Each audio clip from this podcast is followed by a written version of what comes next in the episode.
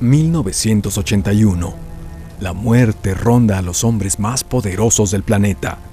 En el Vaticano, un turco, Mehmet Ali Akka, dispara sobre el sucesor de San Pedro pero no logra quitarle la vida.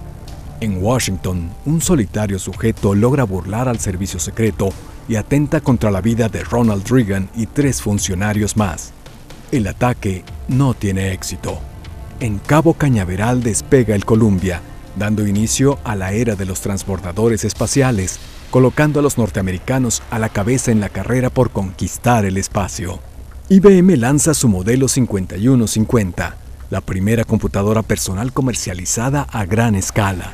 Extraordinaria máquina, que a partir de entonces se volverá indispensable para la sociedad en su conjunto. En medio de todo, nuestro Gabo nos regala la crónica de una muerte anunciada. México enfrenta su propia encrucijada. La economía atraviesa por un vendaval que la tiene al borde de la crisis.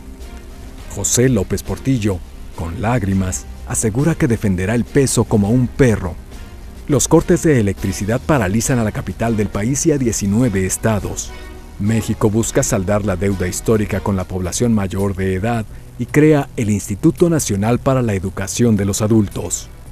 En Veracruz comienza a operar el complejo petroquímico La Cangrejera, el más importante en toda América Latina. En Cancún los líderes del mundo discuten las bases para el futuro común que debemos enfrentar.